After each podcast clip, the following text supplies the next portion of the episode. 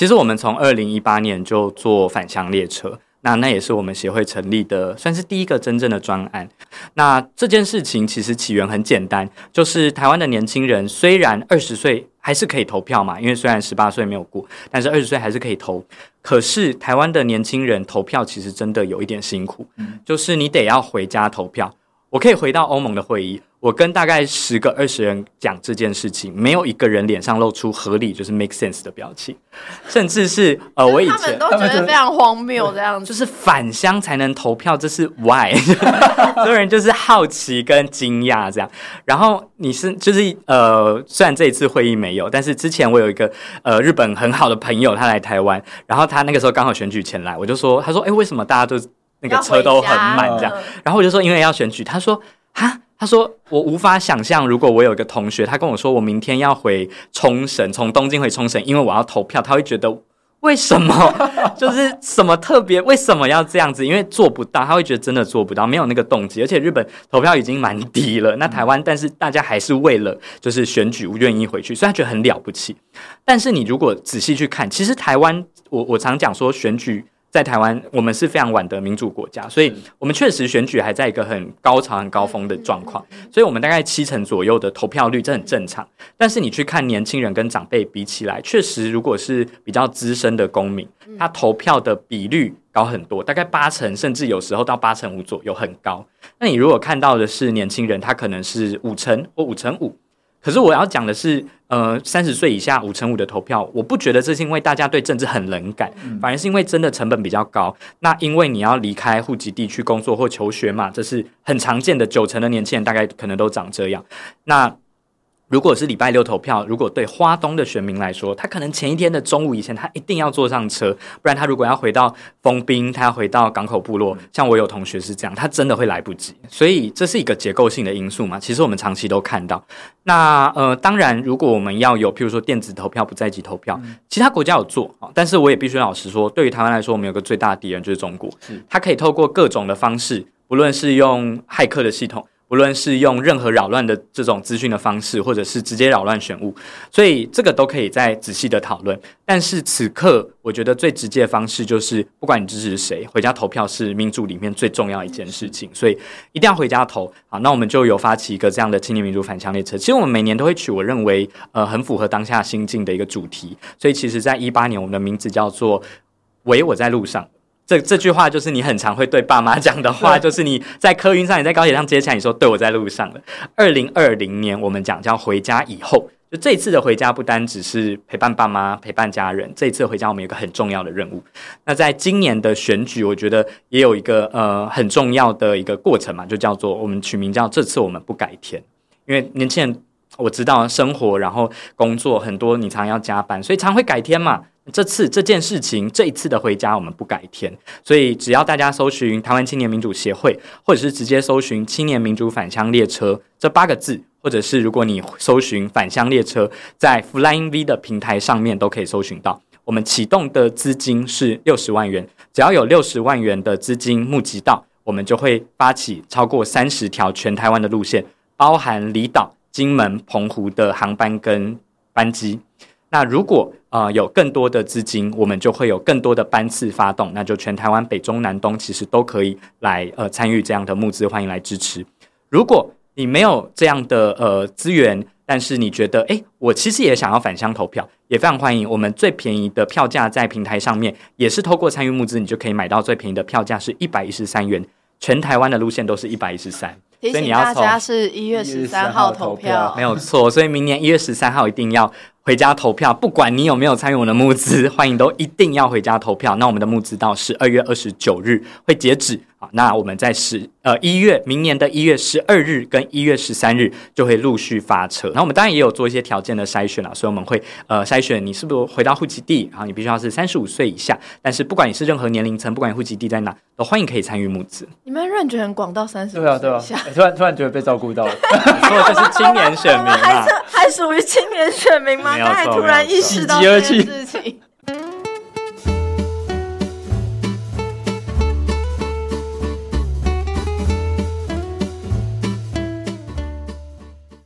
大家好，这里是台湾正发生，我是玉芬，我是威浩。哎，那个现在快要选举了嘛？是，所以 再讲句废话。那总之，因为现在不是各阵营，你知道现在选前，大家最喜欢说抢攻中间族群，然后抢攻青年，青年族群。对对对对对对，所以我们今天一定要来找那个，因为我跟林威浩政策专家，我跟林威浩都已经不是年轻人了。我们我觉得我们就不要在这边装年轻。我觉得这个世这个世界上太多人喜欢装年轻或以为懂年轻人，我是很不吃。我觉得我已经过了，我我跟大学生已经脱节。就是我自己现在都已经，别人说哎、欸，就是我是年轻人的时候，我都会汗颜。我就想说 哦不，我早就已经不是。大概十年前吧。对，对对，十年前还可以说是废话，都过了十年。好，我们今天很开心，我们邀请到台湾青年民主协会理事长玉萌。大家好，我是台湾青年民主协会的玉萌，压力好大，代表青年选票。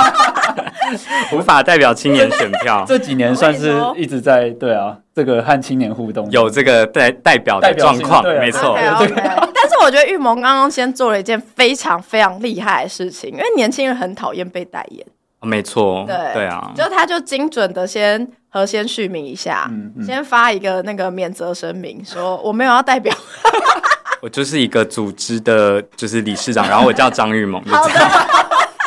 好，欢迎玉萌。那不过，会的自荐，没错，刚好叫张玉萌，然后刚好是一个组织这样。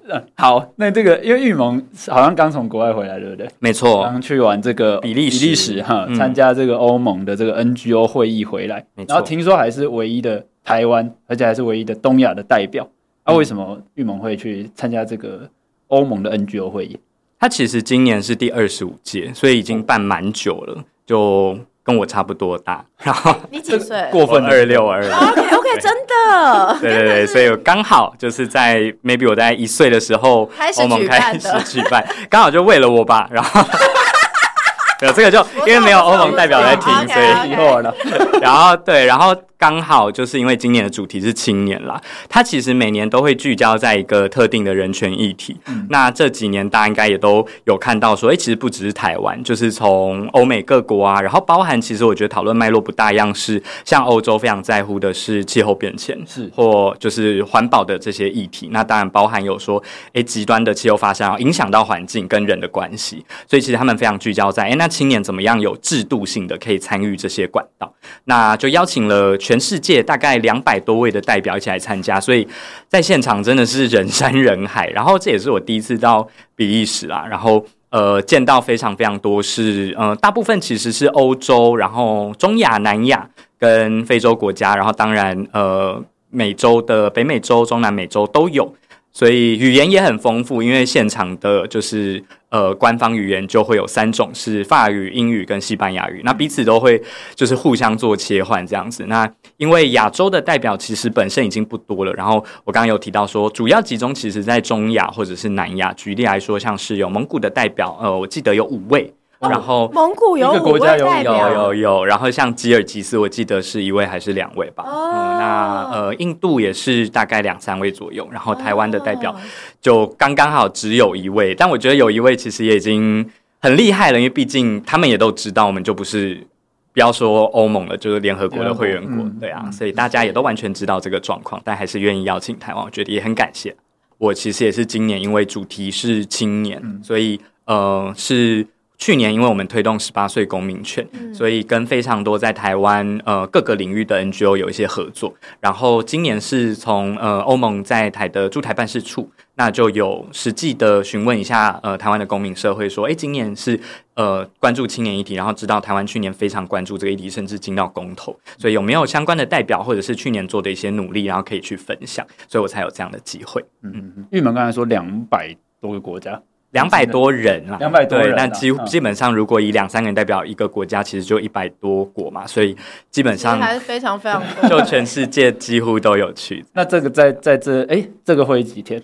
呃，总共是两天，但是两天就是满满的两天，因为都是什么 conference 大小了这样子。对，很而且而且我就想说，哇，原来原来欧盟的会议也用那个便利贴在讨论，我就想。对，就是我们。你说我们平常就是我们一个审议式民主的 open meeting，然后他们就说：“哎，大家想一下，就是未来二十年的，就是世界跟你的国家的青年状况是长什么样子？”然后。我觉得刚开始因为大家比较不熟嘛，oh. 所以就会写一些比较乐观的东西，就会写说，就会写说，哦，应该找到一个方法可以对抗假资讯之类的。Oh. 然后我就看到有一个人他写说联合国不存在，我就想说什么意思？原来可以这样的吗？对对对，然后那个主持人也还蛮开明的，就说，哎，尽量发挥你的想象力。Oh. 然后大家就渐趋悲观，然后就会说什么区域性战争频发，然后然后想说。哇，可是我可以理解啊，就我觉得对大部分国家，就对台湾来说，呃，我们有一个非常长期而且就是外在的威胁。是，但对于其他国家来说，过去可能内政是真的比较重要，嗯、但现在看到说，哎，确实区域的冲突频发，所以对他们来说，看到哎区域性的议题其实蛮重要，然后也才看到说，哎，假资讯是一个很重要议题，但是。好了，我我会老实说，我就在心想说，是 这个是 first time，就是 对台湾来说，我就觉得我从小都在 NGO 都在努力的对抗这些事情啊。嗯，台湾也是走在时代的尖端，真的。就其实 这件事情来说，我们在分享说我们对抗假资讯的经验，然后在台湾有非常多，真的是非常多，跟其他国家比起来有非常多的 NGO 就是自主的投入资讯战假资讯，然后甚至去分析说，就是大部分都是来自中国的这些，就是。呃，disinformation 的处理，然后在台湾，我们过去有讨论过立法啊、公民社会等等的关系。我觉得这对他们来说是一个很新的议题。其他国家的反应是怎么样？我觉得他们会觉得很呃很 amazing，就是他们真的会。本来我觉得确实对台湾不算很熟悉，他们大概知道就是台湾跟中国关系不好，是然后甚至是有一位也是。呃，南美的代表啦，呃，对不起，南亚的代表，然后他偷偷坐我旁边的时候就说：“哎，其实就是我一直有个问题想问你。”我说：“怎么了？”他说：“所以台湾到底是不是中国的一个省？” 然后因为我的在旁边就坐一位是欧盟负责亚太事务的专员，这样，然后他就转过去说：“哦，他大概可以跟你讲一天。”然后就想说干嘛这样？对，我就跟他说：“No, it's not。”这样，然后他看起来有有似懂非懂，但我有用就是。就是后后面的时间再慢慢跟他讲，然后他，我觉得，我觉得其他国家人是觉得。这个跟我们国家脉络真的太不一样了，所以会觉得，哎，好像因为当然，我们如果分享一个，譬如说性别的议题，他可能会分享他的国家，嗯，可是因为其他国家真的没有这个可以类比的东西，对，所以他可能会一时讲不出来。但是我觉得他们都是有兴趣的。举例来说，有一位刚好在我们分就是呃平行会议的时候同组的是乌克兰的代表，嗯，然后他就直接就在我分享完之后，他就说：“你们不是下个月就要选举了吗？”然后他非常关注，然后关心了。对，他也说，因为 follow 哎，他说因为乌克兰就是在面临这样的事情啊。他说他们就是很努力。他说大家都看到的是他们抵抗的决心，但是他希望现在大家可以看到的是他们在 even 发生战争，他们都很希望可以坚持民主，所以他们都还在坚持呃要监督政府。他说这件事是可以发生的，所以在战争中不只有民族主义，还有民主。然后他觉得这是很重要，所以他就说。他们也在看，说台湾要如何就是面对这一次的挑战，这样子。那我不知道各位听众朋友听到这里有没有，就是我第一次跟维好一样感动到说不出话。哎、欸，我刚才听的时候也有这种感觉，就是就是我没有想到，真的就是我们的青年代表在国际舞台上面，就是可以为了一个事情，因为就就就大家一直，我从乌克兰战开战以来，就是台湾跟乌克兰其实，在国呃民民间社会也好，就是在很多的面向上有所连结。但是像玉萌刚才讲的，我们就是在一个欧盟的 NGO 会议上面，然后台湾的代表跟乌克兰的代表，为了民主，为了这个面对外来威胁这件事情，共同在发声。对，然后互相勉励。对，就是因为其实。像乌克兰，他们现在其实就还在战争当中，是但他们依然，比如说他们就像刚刚刚刚讲的，他们依然坚持民主，而且他们也会很关注台湾的状况，嗯、希望台湾可以继续坚持民主下去。呃，玉盟在 NGO 的会议里面有没有跟其他国家就这个？因为的主题是青年嘛，那看青年真的跟其他国家的青年真的跟台湾的现在青年真的现状。做一些比较或者是交流，有什么感想跟大家分享？有。那我们那时候去分享的时候，我觉得就有个很震撼的是，他们会说：“哇，原来在台湾的 NGO 之间会互相串联。”然后他们国家不会吗？就是我觉得多少会，但是他们会有时候是遇到某件事情，就是除了那种真的很大型的社会运动之外，他们会做了某件事，然后做到一个程度才发现，哎，原来你也在做这个，然后就会有一点点。白费功夫的感觉，我觉得会有点可惜，就是，就是有点浪费人力这样子。对，然后但是我觉得我都很骄傲，我就说这个真的是，虽然我还没出生，但这真的是过去就是呃，你可能不是用 NGO 的思考模式，你可能是用过去在支持这一些呃能量，在支持民主甚至多元议题的人，然后他们在党外在戒严的时期，他们就是得要串联啊，因为他们知道我们是少数，或我们根本看不到台面上有谁支持，所以我们得要私底下串联。然后，呃，我就。当时有一个越南的，就是代表，他大概也比我大个十多岁，他已经有两个小孩了。嗯，可他就跟我分享说，他其实，在越南当时也是，因为越南也是共产党长期统治。然后他分享说，当时他其实很，就是很坚定，他就是觉得越南终究有一天会像台湾这样，所以他就当时就很呃很努力的写了很多的报纸啊等等报道这样。然后在呃政府要大抓捕的前一天，就有风声传到他耳里，他知道他快要被捕。然后他就犹豫，他最后决定好，我要走。然后他辗转逃到泰国，然后到曼谷搭飞机，最后到北美，然后现在定居。然后他说他现在还在写他本来的报纸，只是用 online 的方式让大家知道。他说总是会想要放弃啊，可是每次只要一觉得真的我应该在过，在只差那一步我就要放弃的时候，他说他就会想到他的小孩，然后想到他还有两个小孩，他还有老婆在越南等他，然后他觉得这辈子可能不会再见到了，但是。他看不到民主，他希望小孩看得到。嗯，然后他说，他其实就是从过去就读非常多台湾的戒严史。他说他看了台湾戒严史，他觉得很感动，是那段时间台湾人也不可能知道未来会戒严啊，但是大家就是手牵手冲过去啊。然后我就很感动，因为我想到去年我们在推十八岁公民权，其实门槛很高。你说，你说我完全。不知道就是最后可能会不过吗？我觉得多少大家可能心里有个底，但大家还是愿意尝试。他说，对他来说最重要就是你那个尝试的勇气，跟那个你认为就是可能不会看到天光的那一刻，但你还是做的这个决心。因为他就说，我就跟他分享了，就是我们在去年投票的前一个礼拜。我其实很感动，是当时呃监察委员田秋瑾委员跟我出席一场活动，其实就是呃 CRC 儿童权利公约的审查。他坐我旁边，他就说下个礼拜投的票真的太重要了。我就跟他说门槛真的很高，我们会努力这样。他就说当时他跟呃争取解严、争取就是要在白色恐怖下面非常多的议题的伙伴，他说那个概念就像是隧道的尽头，你看到有一点点的光明，然后。你不知道什么时候会走到那一刻，但是你知道手牵手就可以往前冲。然后他就说，就只有一点点的光，但是大家就是有那个冲劲往前。所以我就觉得真的是这样，就是追寻民主的时候，你现在回头看你当然会知道说，哦，这一切就是好像好像都很合理，每一个选择都很合理。但是在那个时候，你完全是。无助的，完全是凭着一股勇气就往前走，所以我很感动嘛。所以在整个过程中，他会在开头这个两天的会议，他会有开头的一个呃大家彼此的分享，然后在中途会有非常多的两百人左右的会议，那大家就是会听一个呃 lecture 之后做回应这样子，对，会有一些引导。那那个 lecture 呃就是那个有点像讲座啦，但是它通常都是欧盟的官员来分享一下青年政策，或分享一下现在的区域政策。然后呢，大家分享，所以大家会分享自己的状况。那当然就有一场会议，我就跟乌克兰的代表一起来分享一下，是说，诶，在这个就是现在我们虽然谈的是青年，谈的是民，呃，就是民主，但是台湾跟乌克兰其实的状况很类似，是我们都有一个强大的敌人。嗯，所以我觉得我们的状况可能跟其他国家不大一样，但是我们很乐意分享。那最后也当然在其他的平行的呃活动就是交流，就有非常多的伙伴愿意来给我们一些支持，这样子。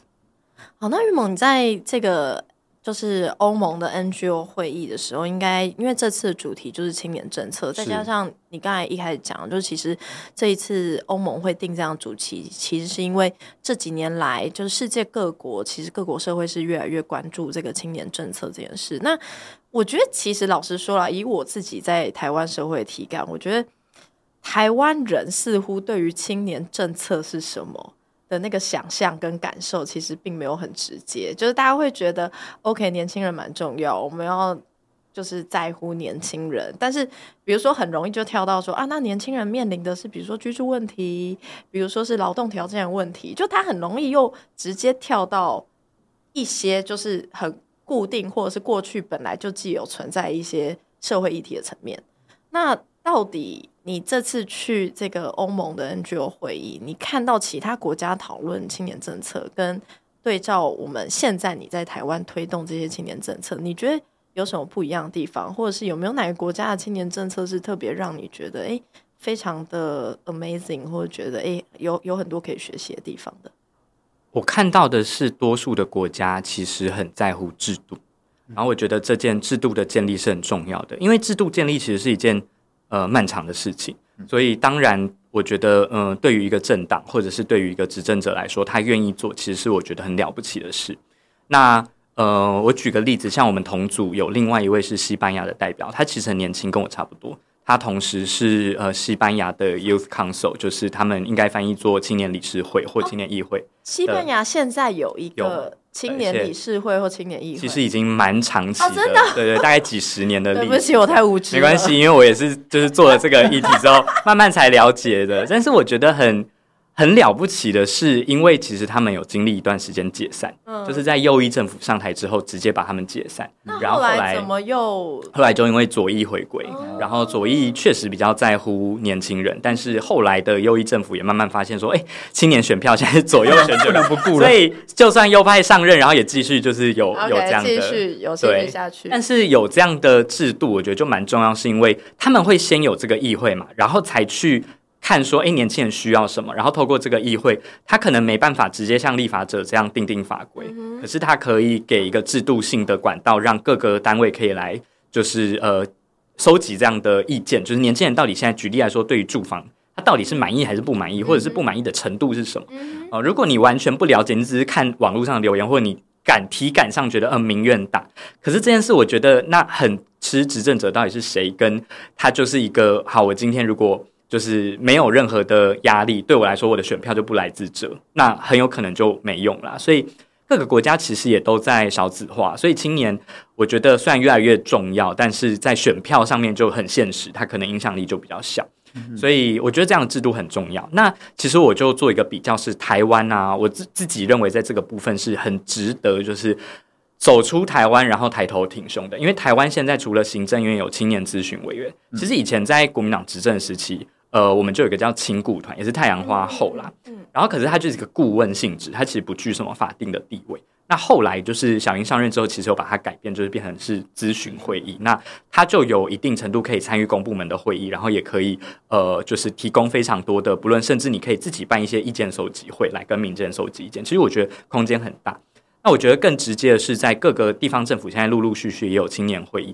我觉得更厉害的是，因为台湾虽然不是联合国会员国，但我们把儿童权利公约，也就是联合国的一个公约，我把它变成国内法。是，所以我们非常尊重儿少的权利。就算呃，公务人员他可能不一定这么认同，好，他不一定这么了解，他没有这方面的知识。OK，但是他还是要遵守。好，怎么怎么执行呢？就是我们现在几乎所有的地方政府都有儿少代表，真的很小哦。小到基本上它是国小哦，那你说国小可以做什么？我举个例子，有一个学校，它要换一个透水的瓷砖，上面有洞洞，大家觉得很好啊，透水不是可以循环水资源吗？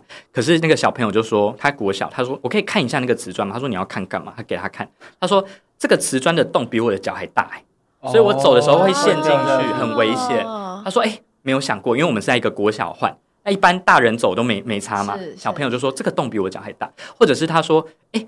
学校附近说，当心车辆的那个告示啊，在大概两公尺高，我大概只有一百公分，可是你成人看得到，我看不到，所以这个你你说他可能没办法去制定法规，但他一定可以提供他生活的经验、啊，就是、使用者经验。对，所以其实我看到说各国像西班牙，然后像我们刚刚提到的一些国家是没有参与的，但是像呃北欧的非常多国家，譬如说呃我们比较近的，我举个例子是韩国，在这几年也通过青年基本法。那我觉得这个是很重要一个法规啦，他就去定定说，哎，政府每几年要发布一次青年的政策，课予他这个责任，然后去告诉他说，哎，那我们是不是要固定召开青年的国事会议或者是各个层级的会议？那我觉得这个就是固定，就是你你如果现在只有一个，譬如说，哎，一个顾问团，或者是啊，你就上网固定看，你透过舆情收集的系统，我觉得这可能还是会失真。哎、我其实因为刚才玉萌就聊到青年基本法，我就是想说，现在就直接顺便问一下，因为这也是我一直非常好奇的。我想可能有蛮多听众朋友也好奇这件事情，就是到底什么是青年基本法？那刚才玉萌也说了，其实你。是自己去自己去参加这个欧盟 NGO 会议，你觉得其实呃台湾行政院啊跟地方政府，因为我们有把联合国的儿童权利公约国内法化，所以其实我们在施政执行上面是会注意到这个少权利的。但是听起来好像目前台湾的现行的做法跟现行的制度好像还差那么一点点，就是呃，不然你们之前也不需要诉求要有青年基本法。那青年基本法到底跟我们现在台湾的现行制度有什么不一样？或者说它可以填补增加哪些改变？在我国啦，其实年龄分类就不同世代之间，它是有些法规的。譬如说，关于儿童，在台湾叫儿少啦，台湾还有青少年，但是广义在就是国际社会，我们都叫儿童。儿童讲的就是十八岁以下。那在台湾有十八岁以下都是都叫儿童，所以什么？十二、十二到对，我们是十二岁以下儿童，但是像联合国的儿童权益公约，它就是讲其实就包含到十八岁。十八岁，因为其他国家不一定都有青少年这个概念在法律上，所以他们统一叫儿童，就是 children 这样。所以呃，在我国，总之如果我们都叫他儿少的话，十八以下你受联合国的公约保障，我们已经把它变国内法了，你也受儿少法的保障。那当然还有其他，譬如说儿少性剥削条例等等的。好，那如果你是呃需要长照的长辈，你其实会有一些老人福利相关的法规，好，那这散见在我们各项，比如说福利法里面，或者是散见在我们各个对于比如说长照啊等等的，那当然有经过政策的法制化的过程。但是青年的政策，其实我老实讲，每一次各党执政的时候，它就会有一些摇摆。那你当然会去评价说哪一党做得好，哪一党做不好。可是它摇摆的幅度有点过大，大到 有时候你做，有时候甚至你不做，然后你拿我没辙。如果有一个国家，就譬如说在台湾，我完全不保护儿少。你会不会觉得很很可怕？就说，诶，那我们就选一个对儿少很友善的政府上台，他就会保护了？不行嘛，你要法规保护他，不然你每次选举这个就会变一个攻防议题。我要保护儿少，我不要，然后大家去投那个要的，这样很奇怪嘛。所以青年这个议题，如果各党都觉得很重要，那我们就觉得它应该有法制化保障。好，那如果没有法制化保障，会发生什么事呢？我举一个例子，我觉得最简单的哈，在台湾，因为你十八，呃，你二十岁才能投票。可是你十八岁就没有儿少法的保障了。可是你民法、刑法全部都成年了，甚至你满十八，也就是我们平常讲说虚岁十九，你就要去当兵了啊。那你其实也可以工作啊。你如果有工作有到一定额度，你就要纳税啊。所以所有事情你就做跟成人一样。但是什么法可以保障你呢？拍谢你到二十岁的时候，你可以跟政府，你可以跟民意代表澄清啊，你可以做很多事情啊，因为你有选票嘛，对不对？好，但是你十八到二十岁拍谢，你现在接受一个就是台湾社会给你的考验。不给你任何法规保障，但是给你一些义务。你有超多义务，让你去有很多义务，让你法律上一堆责任要承担。没错，就是你过了两年之后，如果你还活得好好的，欢迎你回到法治的社会。这太讽刺了，就是说我们是一个法治国，我们也是民主国家。OK 啊，那我们应该给他法律保障。我觉得是第一点嘛，哈，就是我们还是需要一些法规来弥补十八到二十。好，如果你觉得十八到二十这个岁数你觉得太少了，就是只有两年，我干嘛立一个法？OK，我也可以接受。那我们继续来谈，就是过去啊，其实像是野百合。或者是从大概两千年，就是政党轮替之后，都有召开过，譬如说国事会议或青年国事会议。嗯，我觉得这个很重要，就是说有个重大议题，大家一起来讨论。所以当时就讨论说，哎，青年到底是什么？青年的这些政策是什么？你不会每次讲到青年就说，呃，就是呃，让你就业，好，让你就学。对，就我刚才讲的，就是哎，居住或劳动条件。对啊，那那难道这就是青年问题的全部了吗？对，所以第一个是如何有一个制度性的管道，可以定期来咨询这些青年嘛，而且不一定同一批嘛，可能是不同批，因为这一批青年可能人会老，没错，没长大一年一年过去，你就不再是青年了。对，所以我就觉得说，OK，好，那这个是一个定期资讯的管道。然后第二个是啊，我觉得也是让政府部门。它各个不同的部会可以来了解青年到底是什么跟需要什么。我举个例子，今年我们的文化部发行一个叫做文化币的政策，这个政策很好，而且它执行率超高。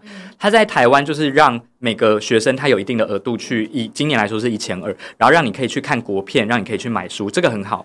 然后欧美国家，譬如说像欧洲、西班牙、意大利等国都有做这个。而且他们本来的注册率大概是六七成，五成到七成之间，各个国家不一样。台湾光注册就七成了哦，啊，就所以有很多人他是领着还没用啊，但是已经超过七成。所以我觉得，呃，这个在台湾执行率很高，然后也让大家真的可以去接触这些艺文表演。OK，我们过去啊，就是在大概今年的五六月。教育部的体育署也讨论说，哎，那国民除了接近这些，也应该要来做运动，这个很棒嘛。OK，所以我就让你去可以看比赛或者做运动，我也来发行叫动资券，这个以前疫情之间就有讨论过，也有发。OK，那个体育署要发的时候啊，别人就问他说，那你要发几岁？他就说，文化币是发几岁？我跟你讲，我没有说谎哦，他真的在记者会问他，好像我猜他可能没有关到麦，因为记者会有直播，可以这样子。然后我就听到他问说，文化币是发几岁？后面幕僚告诉他说是十八到二十一，他就说我们发十八到二十。我想说，我想说也太震撼了。好，然后我觉得有一个更更有趣的一个。就是断裂，他连他连他的使用目的的对象到底是谁，有些不太确定。就是反正跟文化币一样就对了。对，他就觉得说，哦，那我不要亏待你哈。但文化币 OK，那他就是因为文化部嘛，他过去其实也有非常多就是创新，我觉得这种译文的电子，啊、所以他其实比较习惯这方面。但他做了一个我觉得不太对的事，是他发行的时候用年份。他的讲法是说，因为我为什么发十八到二一，是我要弥补除了成年。以及这三年来，呃，被疫情影响的高中生，你没有毕业典礼，你也没有毕业旅行，我就弥补你。但是他用年份，他忽略了其实学生是用学期制，没错，九月才开学，没错，所以你会在我这个班上，一半的人有，一半的人没有。对，那这件事你你如果平常不讲理由就算，你有讲理由说，因为我想弥补你，可是你要弥补对象有一半根本就没有 被你弥补到，就是我也没有毕业典礼，为什么他有，然后我没有？是因为我的出生月份错了吗？对，所以后来又改了。那我觉得这个朝令夕改，我觉得当然也不能怪文化部，就是。对他来说，他不是管教育的主管机关，所以他不熟悉。但是我们有没有一个法规，可以至少让他可以回去参考？是说，你可能必须要第一个跨部会有一些讨论，因为你有一些，譬如说牵扯到学制的，牵扯到什么，你有个跨部会的平台。那这个甚至我认为可能要拉到譬如说政委的层级，因为我们的青年署啊，我们虽然现在国家有个叫青年发展署，但它其实我相信可能大家不太清楚，因为青年署平常做的事情可能比较。难让大家感受得到它的存在性，比较多是直接服务或者是对参与，就是青年参与型，它比较少是。可这个我觉得也无可厚非，因为它是教育部下的三级单位，嗯嗯、所以对他来说，他无法直接端出来。其实就是就是在那边啦，嗯、因为它是三级单位而已。我觉得这也是刚刚雨萌讲到很重要一件事情。其实这个问题很简单解决啊，就是其实如果以刚刚那个 case 来说，一个政委。他找教育部来，他找文化部，大家协调一下，然后你确认一下就好了。可是为什么这件事就是没有发生呢？我你不能只是仰赖行政院某个人想到这件事嘛？你必须要有一个法规。所以如果有一个这样的法规在那边，这个事情它被归类在青年政策。然后这个公务人员他也不会有一个，他必须要自己在那边犹豫判断，他就是知道说，哎，依据法规，这个就是青年政策，我必须要做一定程度的影响评估，那就好啦。就这个概念有点像是我们现在做公共建设，一定要环评嘛。所以你只要在一定的，它就是一个科学的数字嘛，在一定的大小规模，你就是必须要做环境影响评估。你需要改动，你就要做环境差异影响评估。那这个就很明确，你也不会有公务员自己说，哎，我怎么做，你怎么没做。那你不要把这个苛责，最后好像又是公务人员，又好像压力也很大，所以我觉得有法规对彼此都好。对，我觉得玉萌刚刚有讲到一个很重要的重点，就是有一些听众朋友可能会觉得说，哎，虽然我们没有青年基本法啊，但是我们过去也是有相关的青年政策啊，就是反正就总是会有人想得到嘛。但是大家有没有想过，在一个没有制度化、没有法规化的基础的话，基本上说，诶，刚刚如果大家会觉得，哎，对，反正有某个人想到那。其实说到底，那就是一个很仰赖人治的政治。是，但是我们想要这样的社会嘛？我们希望台湾社会是一个很仰赖人治的政治嘛？什么叫人治的政治？就是习近平。中国就是一个极度仰赖人治的政治体制。那人治，嗯，当然有好有坏，但是它的重点就是，它一旦没有法规化、没有制度化，我们就会变得很仰赖某个人有没有想到。嗯。那这个人一旦没想到这个东西。就不会付诸实现。那这个在我们所自诩为就是呃自由法治的社会，其实是我们应该要避免这样的情况存在。就一个所谓民主法治的社会，我们应该是说这个东西，不论今天上台是谁，他都有必须要去注意到跟呃在乎，并且关注，并且付诸实际行动的一些基本的事项。比如说青年议题，嗯嗯，我们希望台湾应该要是一个这样未来才对。就是青年政策不要让它是一个碰运气的状况，有谁上来，然后我好像是哦，他有想到，我丢的乌啦，啊没有就没有这样子。所以这样法治，就刚才玉萌提到，就是如果有一个法治，然后去推动整个体系，对青年政策有基本的认识，然后每一个人在思考政策的时候，都可以心中说，哎，这个东西就是青年议题，这个东西就是跟青年会有关系。那整个政府在思考青年政策上面，相信会把。大家的意见，或者是实际的需要，当做是真正真正他们在落实政策上面考量的一环。那那另外想要问玉萌，就是说我们这阵子在推动这个，因为刚好要选举嘛，选举的时候就是大家跟候选人喊这个我们喊价的时候，没错，对对对对对。那你在跟这个三党的这个候选人，其实因为我们前阵子也有办青年论坛嘛，那也有一些接触。那就玉萌自己的观察和这个经验推动下来，跟这个三个总统候选人阵营的对话来来看的话，你你觉得在推动青年政策这个事情的前景上面，在台湾的前景上面是乐观的吗？我小小小小就是插话一下，就是其实我们当时。就是推动跟办的时候是四个，只是这个也是没有办法的，瞬息万变，所以就一直一直就是加一减一加一减一这样。对，要邀他吗？不要邀他吗？对对对，但 我们都有。你们也是随时在那个就是发楼 滚动滚动滚动式调整，像是那阵子民调都是那平常过去可能是一题的范畴，但是都会变两题，就是哎，如果三人参选，如果四人参选的情况下，就会很怕今天早上起来又要把计划多少一个 改一遍这样子，很可怕。但是真的啦，就是第一次感受到计划赶不上变化这么可怕。那我们那时候就是呃，我们在每一次的总统大选，像二零二零，我们也有发布一份青年政策白皮书。那我们发布白皮书最重要的第一个就是我们跟候选人讲清楚我们的意见。所以我想要做的事情是。你可以不赞同我啊，但是你要提出你的版本啊，或、嗯嗯、或者是你告诉我什么是重要的，你必须要讲哦，你不能把这个放在心里。我不会读心术嘛，你要讲出来。第二个是我希望留下一个历史定位，嗯、就是我不是说我本人，我是说在这份文件可以希望在未来我可以回头看说，诶，四年前有一群年轻人这样想，到底是对或错？那我们才知道说，因为年青年政策真的是瞬息万变。我举一个例子。像我们今年做的统计啊，我们发现说，诶，确实第一名大家在意的是教育。我觉得这过去很多年前也都在意，因为课纲、因为高教等等的。OK，但第二名我觉得很有趣是交通。哦，真的。但是我讲实话，过去其实比较少关注交通，所以今年当然大家看到说，诶，行人的路权，或者甚至是二轮跟四轮之间交通部到底如何规划，所以我觉得说，诶，那这个是很重要议题啊。当然陆陆续续浮现，可是四年前可能没有。那有做这样的调整，我觉得，哎，那它就有一个轨迹。四年前大家在意的是什么？四年后在意什么？再举一个例子，譬如说，今年大家非常在意心理健康这件事，可能在四年前讨论也比较少，但是也因为这几年大学陆续有努力，所以现在已经超过二十二十三十所的学校，在大学里面有心理假。就是你如果心理不适，你可以请个假休息一下。那当然有天数的上限了。那教育部也在研议说，高中要不要有？所以当然也因为这样的进程，那大家就很关注。那我们就把这些白皮书也送给各个总统候选人的阵营。嗯哼，By the way，就是 By the way，就是郭正莹是发言人，就是黄黄发言人嘛。然后发言人当天就迟到半个小时。啊，真的假的？没错，但是幸好后来就是只有三组候选人。没错哈，青年在他们心中是迟到三十分钟，就是就是觉得让他们等三十分钟也没关系。但是或许我觉得也就是因为，我觉得他们自己当时可能也在犹豫到底要选还是不选，要选还是不，所以就会有一个状况是他们内部的沟通可能真的也蛮混乱的。OK，那玉萌，你们那时候去送白皮书给各阵营的候选人，那个状况到底怎么样？就是有有什么有什么你们在第一线感受到不一样的地方吗？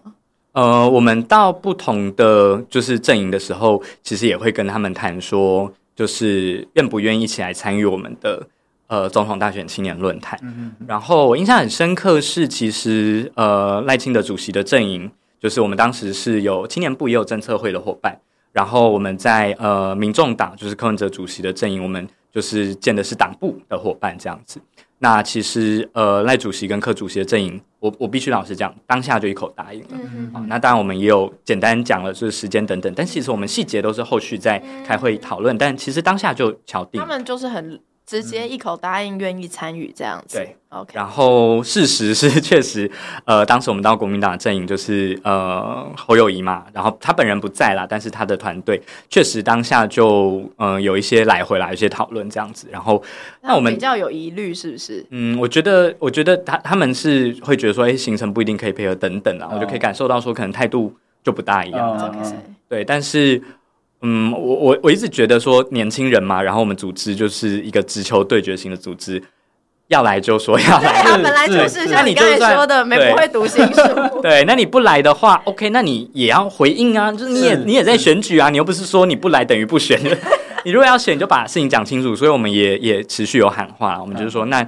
呃，你不来，那只是我们缺乏一个直直球对决的机会。但是这些问题，你就在脸书上回应也很好，对媒体回应也很好啊。所以陆陆续续我们也看到说，OK。连过去可能国民党对于修宪是比较有疑虑的，嗯、但是在这一次侯友谊的政见里面，他也提到说要继续修十八岁公民权，我觉得很好。我觉得这个就是各党如果在选前有达成共识，嗯、下一届立法院大家比较不用担心这个问题。嗯、但我也要问啦，就说那到底怎么修？修大家都会讲嘛。可是譬如说赖主席，其实在我们的论坛，他甚至直接讲说要愿意继续修宪。嗯、那我猜对于民进党的立场来说，未来的修宪。可能就不只有十八岁公民权了，因为民进党本来就对修宪有很多主张，是那包含柯文哲，他也主张联合政府等等的，他认为说，诶，未来可能连政府体制都应该要透透过修宪，嗯，这个我觉得也很好，大家就来讨论。但我我就也我们也不断追问嘛，我们就说，诶，其实当时也有郭台铭阵营嘛，那他如果没有要选，那当然就。或许他放在他心里没关系。侯友谊阵营跟整个国民党也包含就是立法院的席次嘛，就应该要讲清楚啦。如果未来立法院就成立修宪委员会，到底你们要推哪几个议题？因为上一次就有推非常多嘛，最后是因为只有这个议题通过嘛。那这一次如果有其他议题，国民众都支持，那他就会过，他就会进到复决啦。所以你要跟人民讲清楚，不然我们未来四年不知道怎么不知道怎么面对这些可能会突然发生的事啊。嗯哼哼，我觉得这个是总统候选人的责任啊，政党也是啦。因为毕竟像刚才玉萌提到，其实像去年在十八岁公民权，因为我那时候印象很深刻，那时候还在立法院服务，就那时候印象很深刻，就是院会表决。整排都是绿灯那个画面，就其实坦白讲蛮感动的。那只是后来到年底的时候，因为整个的风又乱吹，然后变成 因为刚好那个门槛又很高嘛，九百九百多万票，那所以所以我们就差了将近四百万的这个门槛，那就变成说，哎，去年的这个推动经验，那假设说未来如果各种候选人还有他们的政党允诺说我们愿意来处理这件事情的话，在立法院会是一个很实际的议题。那假设真的出了立法院，进到公民复决这一关。各个阵营怎么去推这件事情，大家都承诺了，然后出了立法院，你你们选出来的民意代表，让这件事情被放到全国的议程上面去，那这个政治议程，大家要怎么让公民去做决定？像去年这种状况，就推到后来，然后大家也花了很多力气，包含说很多大的政党在宣传的上面，其实也都把它直接当做是很重要的一个呃呼喊的这个宣传的指标。那到最后差了将近四百万票，那对玉盟那时候在推这个运动，会不会觉得说打击很大？你们那时候就是一起，因为其实我知道这是亲民协议，就是蛮。就是倾尽全力，然后你们也找了非常多，就是年轻人出来一起在街头宣讲，然后呼吁大家要去投票支持十八岁公民权。那我们也看到，这其实是世界趋势，就是世界趋势的确是各国都已经在施行十八岁公民权。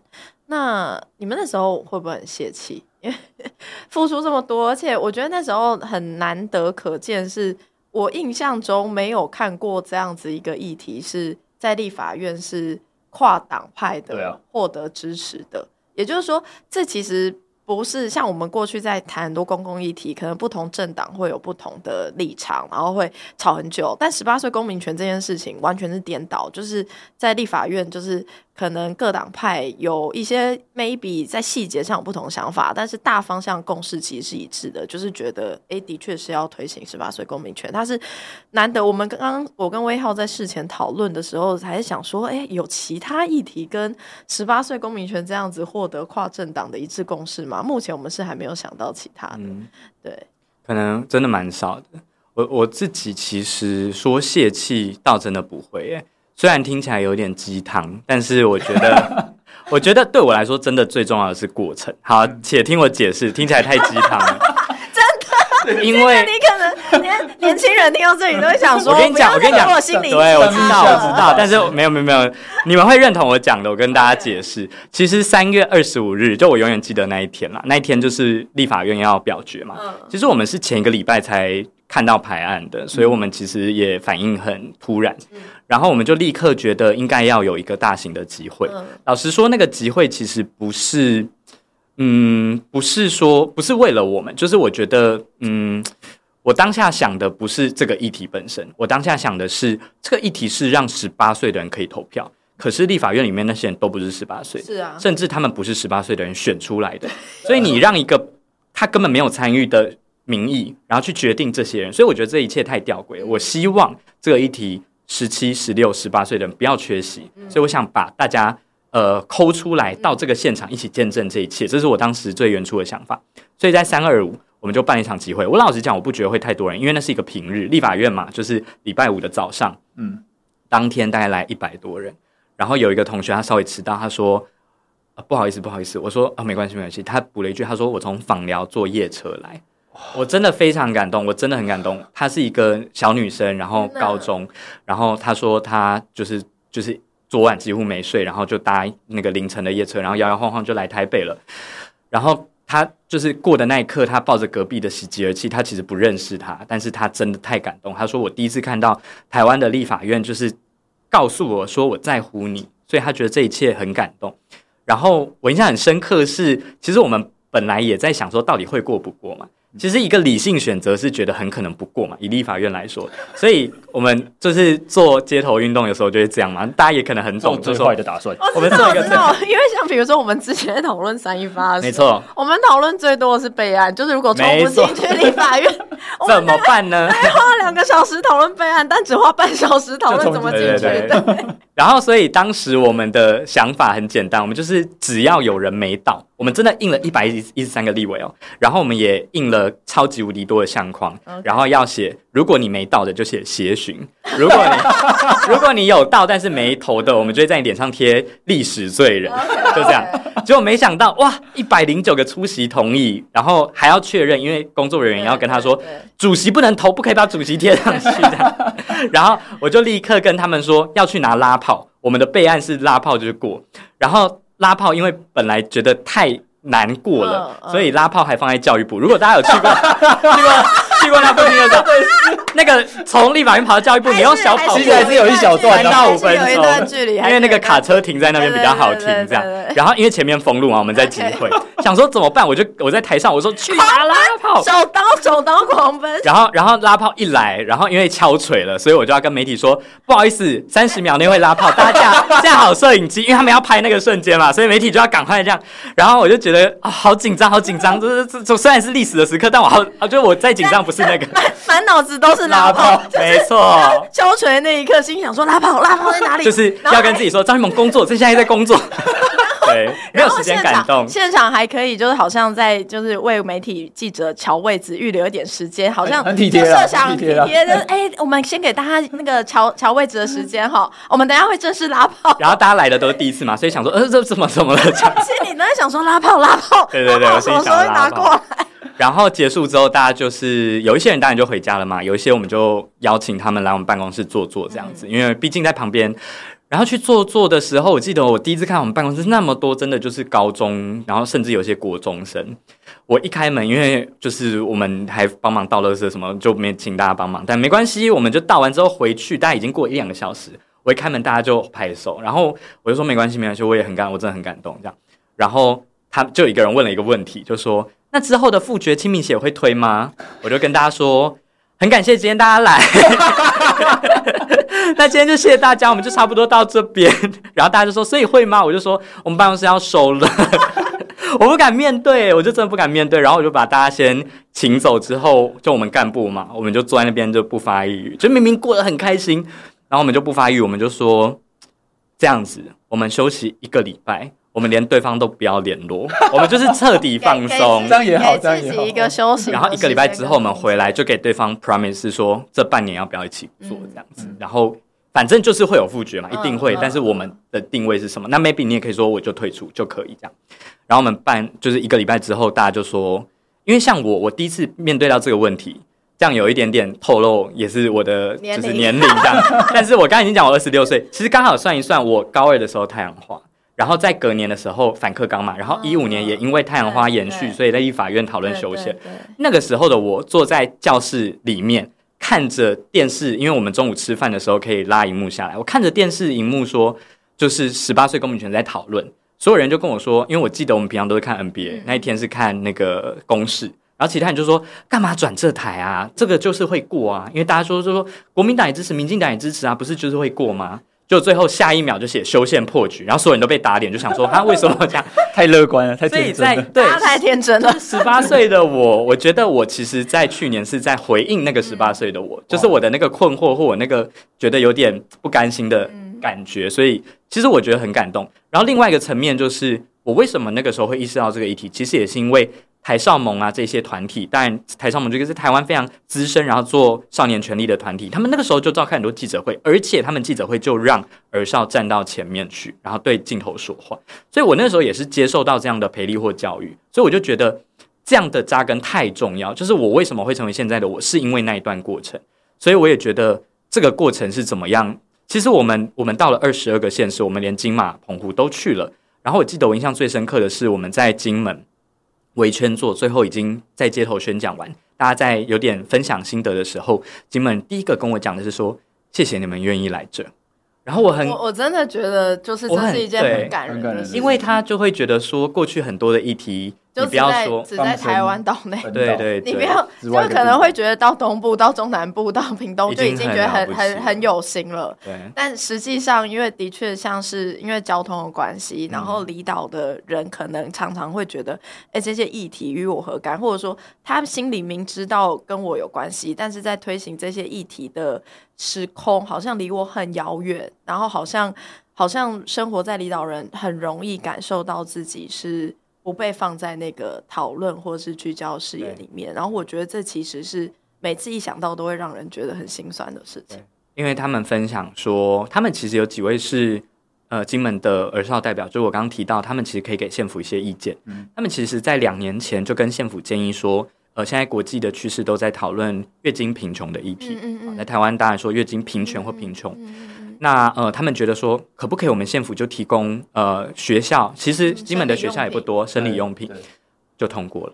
他说，教育部在就是今年真正上路嘛。他说，哎，我们大概两年前就通过。他说，我就问一个问题啦，台湾人知道吗？他没有要谴责的意思，他真的只是好奇。我就说我老实跟你讲，甚至我在就是公民社会的领域，我可能也都不大清楚。但我觉得有一点难过，但我也觉得很替他们开心，就我觉得他们很棒。嗯，所以我就觉得说，哎。这个扎根，或者是如果用当时太阳花，就会觉得说，哎，我当时也觉得说，哎，遍地开花太重要。这也是我后来就读社会学嘛，然后我就觉得说，哎，如果可以用行动，然后让这个世代之间的参与，尤其啊，就是这两三年来，因为疫情，很多的校园团体就是也慢慢的倒的倒，然后逃的逃，然后就是。你说看到就是连彼此的，因为大家戴口罩嘛，连脸对方都可能不大认识。你说大家要一起线上做个读书会，然后维持个一两年的那种，就那种人跟人之间的连接，其实过去几年因为疫情关系，的确很难去形塑出那个连接感来。所以我觉得去年大家一起走上街头，然后甚至他们在各个县市组成一些志工小队，然后就组成了自己的组织。我觉得这个很重要。我我去年不断讲说，我们可能可以当一个。中央厨房，我们可以出一些需要呃资源，譬如说我们做面纸，我们做一些扇子让大家去发。但是你们自己地方的网络需要你们赶快来建立，所以大家也很努力，然后去建立说我们有一些桃园的或北区的或什么的，然后大家自己后来也。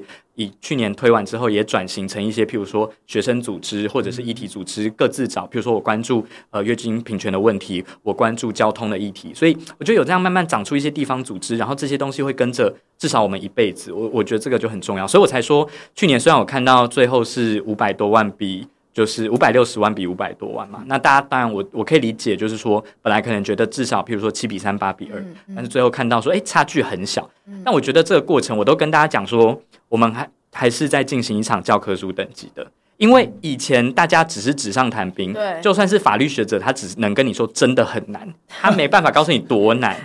可是我们投了一次，而且我们是示范给你看的，真的是对，而且我们真的就是所有 NGO，大家也请全力相助，共识还是很难。所以我我觉得解方啦，我大概讲两个，我觉得第一个是。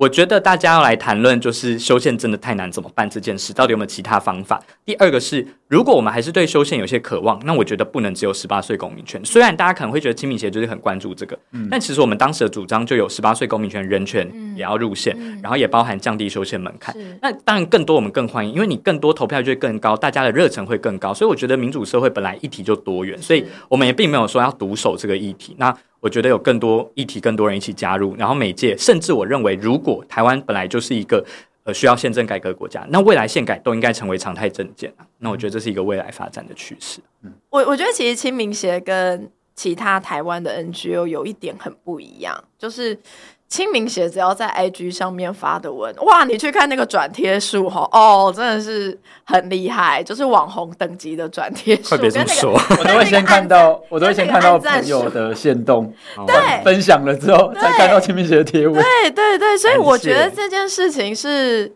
我我老说，我觉得这是清明节才办到的事情，就是我觉得。清明协从成立以来，包含你们，其实我刚才听玉萌讲，我其实某种程度就可以理解你们为什么这么做，就是其实你们是非常认真的在呃对待每一件事情。我说这件事情意思是说，因为其实你们清明协的。呃，不论是 IG 或脸书比较多，应该是 IG 啦。我自己比较常看到是 IG。嗯、其实你们所 PO 的文，有时候不一定是，虽然我们刚才一直在讲修宪，其实有时候不一定是这么大议题。有时候，比如说是文华高中发生了什么事情，嗯、没错，德光高中发生了什么事情，因为那是我母校，所以我印象深刻。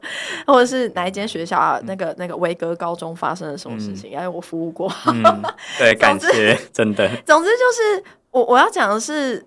清明节其实会让人感受到一种很觉得很佩服，也觉得说哇，你们很了不起，很不简单。一件事情是，你们对待每一件事情是同样的认真程度。就是今天你们对待修宪，你们用什么样的方式去，不论是作图或者是去阐述这件事情。今天同样，就算只是一间学校发生了一个，比如说呃，他。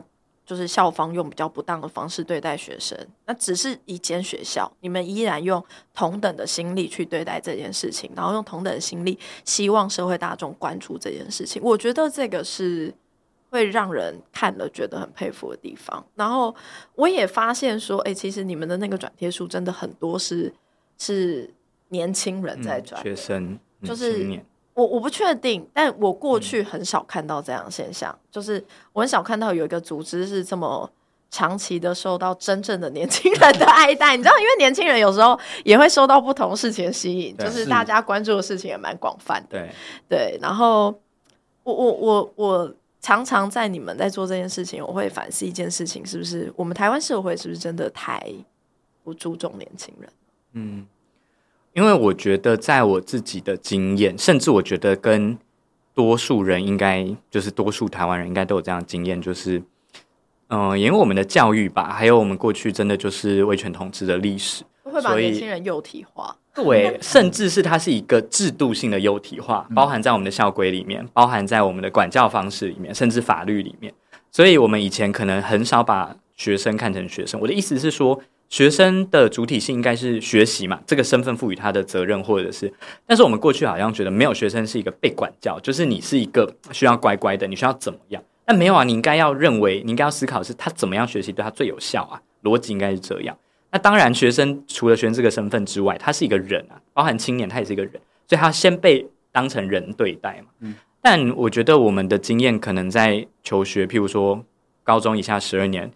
有一些甚至包含大学，我觉得我们都有在某些时刻面对，甚至某些人对他来说可能是一段时期，就是没有被当人对待。我觉得这件事，嗯，很难一一夕之间制度性的解决。但是我期待的是，我们以前可能在这种很辛苦的时候，如果可以抓到一个浮木，可以有一个我讲叫做可以信任的大人，他可能是辅导老师啦，但很多学校辅导老师的人力也很不足，然后他可能是你的导师，但是你也要就是可遇不可求。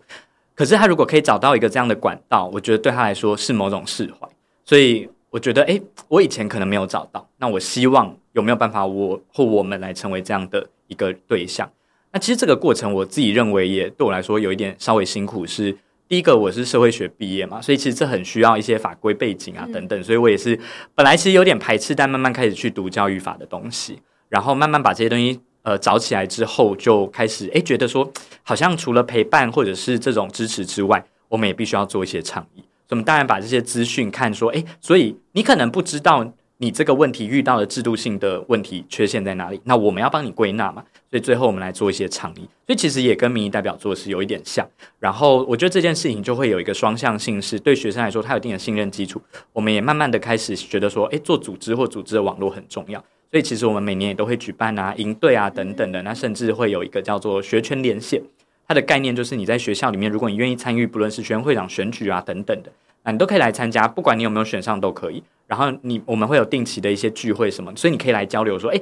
因为现在我们高中的法规都让学生可以自己组成学生会，也可以参与校务会议，嗯，但常常就是把他们放生在一群大人之中，所以他会很害怕嘛，他会觉得说啊，我要提这个我想提的案，我要怎么做？有时候可能甚至连说出口都是一个，这是一个门槛，都很都是一个门槛。对，而且其实人真的不多，以我们法规来说，高中参加校务会议就是百分之八，所以你八个人要守九十二个大人，就是如果大家打任何运动比赛，应该都知道这个 法，你你你连防守都做不到，所以做不到那会。很焦虑，但是我觉得，那我们就努力当大的靠山，所以我们就大概譬如说，呃，半年左右，甚至三四个月，我们就有一个这样的小聚啊，大家可以分享一下，说，哎，你的学校已经成功废除朝会了，然后，呃，甚至老师也很支持，认为说，哎，其实，在教室里面也可以布达这些事项，为什么一定要去晒太阳？尤其我觉得，像这个朝会的议题啊，北部南部差距很大，南部真的很热，是热到很多时候可能会中暑，甚至是有时候空气品质比较差，有很多人他过敏会很难受。那北部可能比较少这样的经验，但是，呃，北部近年来越来越热。总而言之，每个学校经验不一样，或者是它脉络不一样，那他也可以有个这样交流的平台，说：“诶，你的提案长什么样子？你沟通的过程长什么样子？”那他们就可以回头来检讨自己的这个状况嘛。所以我觉得好像以前我们我在学的期间比较少，但我现在我们就努力做。那最后我们当然就是觉得说：“诶，有一个可以让大家至少是怎么讲，就是站在年轻人的一个平台吧。因为当然媒体他可能有些自己的立场，或者是他就算没有立场，他对年轻人不熟悉，但。”好，那我觉得，嗯，如果有一个这样发生的管道，然后一方面是让年轻人可以看到说，到底，呃，就对政治的效能感，我觉得这很重要，嗯、就是他不要觉得我的努力是无法改变任何事的。嗯然后一方面是我觉得让政治人物也知道说，哦，年轻人其实。不是说说而已，他其实会长期追踪某个议题，就算很多人付诸行动，而且会持续监督的，这个就会有压力了。好，然后我们就希望透过一个这样正向循环。因为而且年轻人现在可能十八岁还没有选票，但过两年他就有选票喽。到时候过两年之后，你还是要选举，所以你不要糊弄这些年轻人。大家都会记得，而且就算大家忘记，我就把它挖出来。我 们发文都有储存的，没错。其实要呼应玉萌刚才讲的，因为这我觉得每一次，因为从自己有投票权开始，其实每一次的。投票印象都很深刻，就是做那个决定的过程是参与投投出投下那张选票，是参与公共事务很重要的人生的一块。然后，因为为了那一张选票，你必须要有责任的去筛选你要投的候选人，他的政见是什么，他的愿景是什么，跟你自己想的理想中的社会的样貌差距在哪里？然后我们选自己心中最理想的候选人。所以，不管支持谁，真的欢迎支持。这个台湾青年民主协会的返乡列车的募资活动，然后回家一月十三号要投自己手中的那张选票。不要让经济水准或经济负担成为阻止年轻人去行使自己最基础的参政权的。就是变成一颗绊脚石，我们大家一起来努力协助这件事情。好，那这是今天的台湾正发生，我是玉芬，我是魏浩。好，那我们大家下次见，谢谢玉萌，谢谢玉萌，谢谢大家，谢谢，拜拜，拜拜。拜拜。